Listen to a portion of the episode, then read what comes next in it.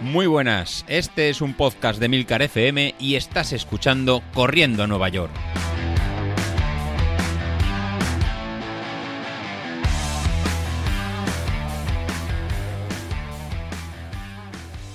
Muy buenas a todos, ¿cómo estamos? Bueno, habréis notado que hemos cambiado las melodías, eh, no nos ha quedado otra porque el tema de los derechos de, iba a decir de imagen, no, no son de imagen, derechos audiovisuales y de reproducción y media y todas estas historias, pues nos obligan a, tener que, que cambiar las melodías más que nada porque como no queremos tener problemas con autores, con toda la razón del mundo, que la gente tiene derecho a tener eh, sus cosas registradas y, poder cobrar por ellas, bueno, pues eh, estas melodías pertenecen a otra base de datos diferente, eh, que es artis, eh, artis.io o artislist, o bueno, alguna cosa así.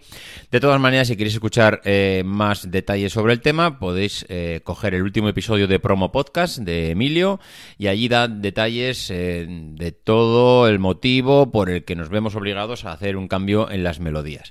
Yo creo que la melodía que teníamos de entrada era totalmente legal porque era de, estas licencias Creative Commons que son de libre uso, pero bueno, por si acaso de todas maneras disfrutamos ahora de una base de datos nueva, así que aprovechamos y, cambiamos la melodía, que hay que reconocer que nunca viene del todo mal hacer cambios y, refrescar. Bueno, eh, vamos al lío. Mm, cosas así que, mm, que, quería, tenía apuntadas para comentar.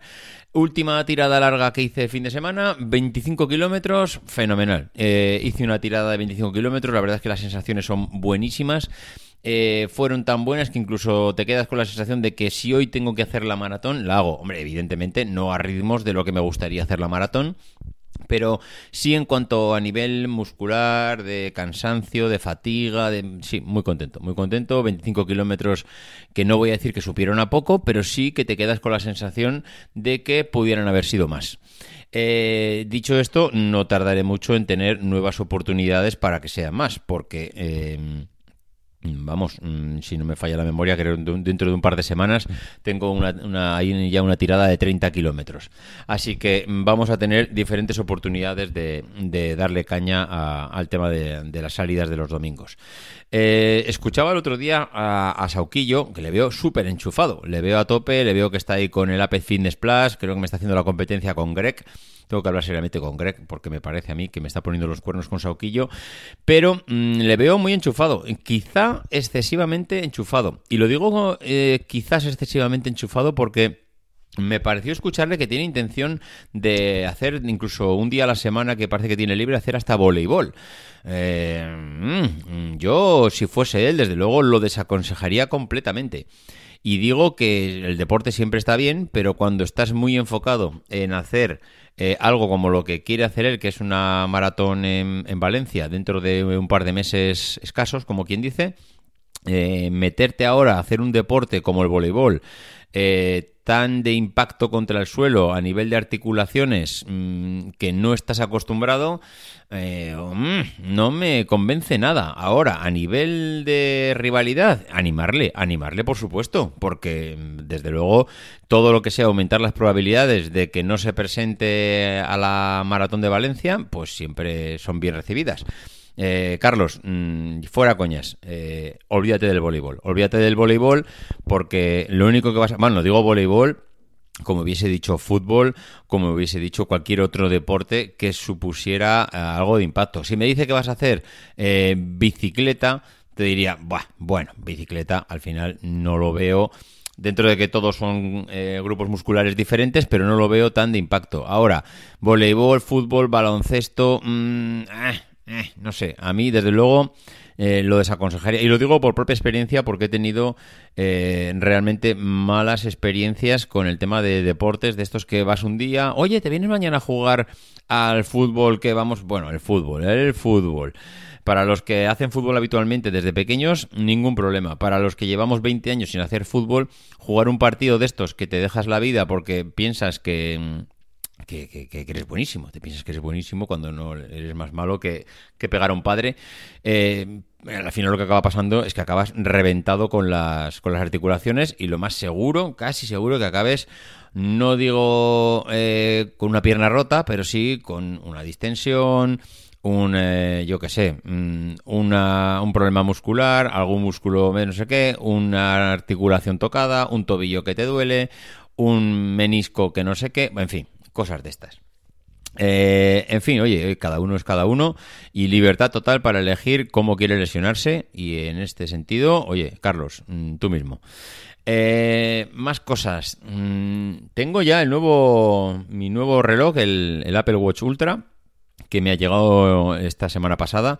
He hecho ya diferentes salidas con él y vamos, no puedo estar, no puedo estar más contento con el, con el cambio. Me parece que Apple ha ganado, ha dado un salto bastante importante en cuanto a la calidad del reloj y ofrecer algo más ah, especializado a deportistas. Mm, es verdad que mm, si te vas a qué es lo que necesita un deportista de élite, tampoco esto creo que llega a eso. Es decir, Mm, ¿Esto llega a la calidad de un Garmin? Hombre, pues si yo soy, yo qué sé, un Kipchoge o soy, eh, yo qué sé, un Chema Martínez o este tipo de gente, pues no, no, seguramente no, no estén buscando este tipo de, producto, con lo cual si eres un atleta muy especializado y o, yo qué sé, estás a, una, a un nivel muy alto, quizá esto siga siendo algo que no va para ti. Pero si eres un, no sé, un deportista amateur como podemos ser nosotros, que haces más deporte de lo habitual, es decir, hacer más deporte de lo habitual es pues lo que hacemos nosotros.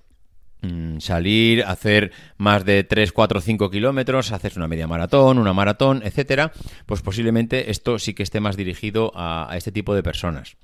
Eh, a partir de aquí, pues hombre, yo he salido con el reloj, he, salido eh, a hacer mm, un entrenamiento de una hora y en una hora ha consumido un 8% de batería. ¿Esto es mucho? ¿Esto es poco? Porque el otro día me decían, un 8% en una hora, ¡buah! Esto sigue estando lejos de Garmin. Bueno, sí, sí, puede ser que igual lejos de Garmin, sí. Pero un 8% de batería eh, en una hora de carrera, que vas utilizando el GPS, que lo tienes conectado por Bluetooth al Street, que lo tienes conectado por Bluetooth al pinganillo, que vas reproduciendo música en streaming. En streaming no desde la nube, sino de la que ya tienes descargada en el reloj, pero que tú la estás transmitiendo a los auriculares. Es decir, ostras, eh, una hora de entrenamiento con GPS, conectado por Bluetooth al stream, conectado por Bluetooth a los auriculares, conectado, o sea, retransmitiendo por streaming música y, solo un 8%.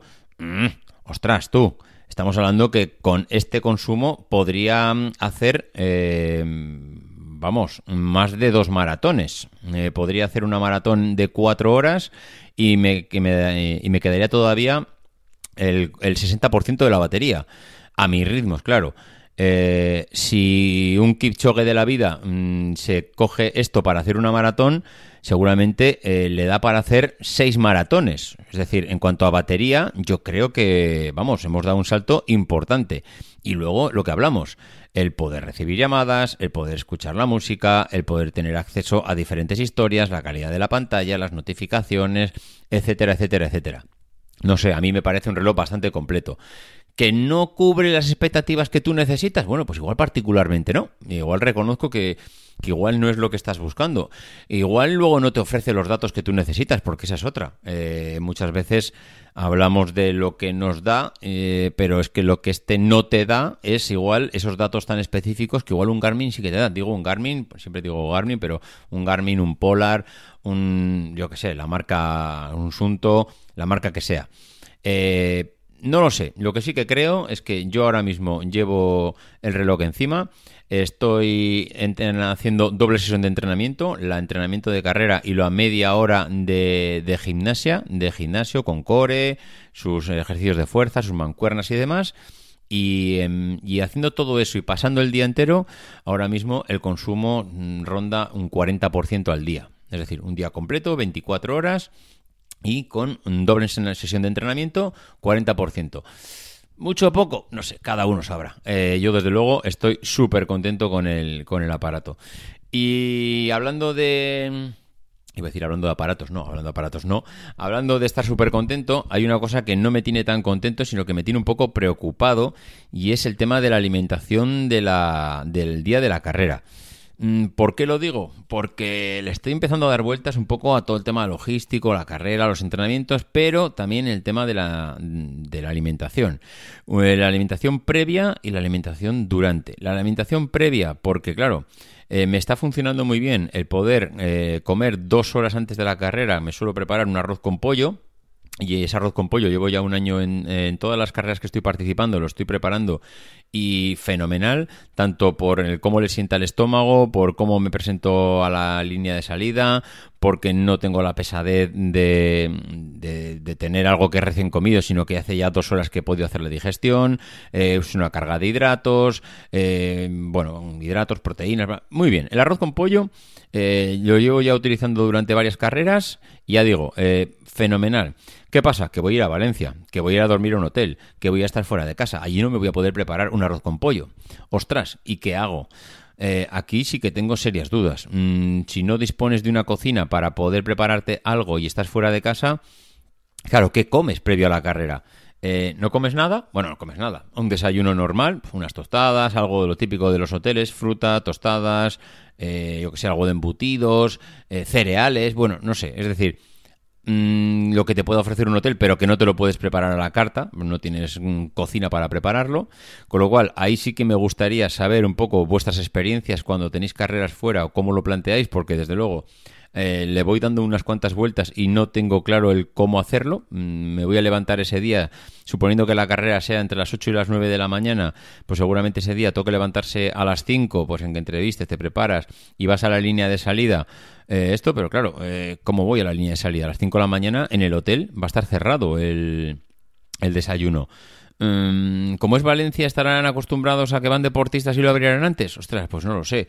Yo recuerdo haber ido a correr la cicloturista La Quebrantahuesos y, y sí que, por ejemplo, ibas a Sabiñánigo, pero dormías en Jaca, pero en Jaca todos los hoteles sabían que tenían que dar un desayuno a las 4 o a las 5 de la mañana porque eran, eran ciclistas que, que, necesitaban comer a esas horas y había que hacer algo especial ese día. Claro, no sé si aquí en Valencia es algo parecido. Pero bueno, suponiendo que no lo haya, ostras, ¿qué como? ¿Me llevo una barrita? ¿Como barritas? Mm, ostras, que comer barritas sabiendo que luego al estómago también le voy a dar candela con el tema de los geles, no lo sé. Y ya pasando al tema de los geles. Eh, tengo, compré ya sabéis, y os lo comento ya en varios eh, episodios, que tengo los Morten CAF, que los utilicé la semana pasada en la salida, me tomé dos en la salida de 25 kilómetros, fenomenal, siguen siendo, vamos, contentísimo, pero claro, estoy viendo que no puedo hacer una maratón todo el rato con los CAF, con el tema de la cafeína, que mm, parece ser que lo que más recomiendan es ir alternando. Pero cada cuánto ir alternando. Porque otro día había un compañero que también hacía la misma consulta en el podcast y no, no sé, no sé, no he visto nada, ninguna respuesta clara. He visto algún enlace con algunas recomendaciones, pero no sé hasta, hasta qué punto tomármelas como algo mm, fiable. Eh, no sé si los Ignacio y compañía que tienen más experiencia en el tema de alimentación en carrera. Laura, por ejemplo, que también toma muchas, eh, eh, tiene carreras muy largas y también mm, a nivel de alimentación tiene su experiencia, pues no sé qué pueden aconsejar. Pero claro, había pensado en llevar un dos de los dos tipos de geles Maurten, del de 100 y el de CAF, para ir alternando. Pero claro, ¿cada cuánto te lo vas tomando? Es decir, tomas la salida y te tomas uno a la... Suponiendo que voy a cuatro horas o a tres horas cuarenta y mucho, cuatro horas, ¿qué me tomo? ¿Uno cada media hora? Hostia, son ocho. Mm, bueno, igual ocho no llegan, pero bueno, igual son muchos. Es que recuerdo eh, que cuando hice la primera maratón, la de Barcelona, llevaba ocho geles, pero geles de los líquidos. Eh, al sexto gel mm, iba empachadísimo, pero empachadísimo hasta el punto que no podía comer nada más porque estaba eh, el estómago, pero no que me sentase mal, sino empachado. Decís que no puedo meterle más al estómago porque no me apetece meterme otro gel. Mm, en cambio, los Morten no creo que sea problema de empacho porque al ser gelatinosos yo creo que me van a entrar bastante bien y los que he probado siempre han funcionado bien. Pero claro, eh, no quiero pasarme tampoco, no quiero que el estómago le siente mal porque va, voy con un exceso de geles. Ni tampoco quiero quedarme corto, porque si me quedo corto, igual tengo un problema en los últimos 5 o 10 kilómetros de carrera. Eh, no sé, ostras, tengo muchas dudas con el tema de la alimentación. Me vendría bien que todos los que estáis en el grupo de Telegram pudierais eh, comentar algo al respecto porque ando ahora mismo muy perdido con este tema y tengo bastantes dudas. Así que bueno, lo dejo ahí, os dejo la pelota votando y nos escuchamos en los próximos días, ¿vale? Venga, un abrazo. Adiós.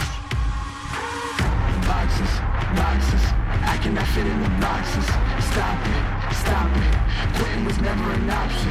Exhausted, exhausted. This passion is never exhausted.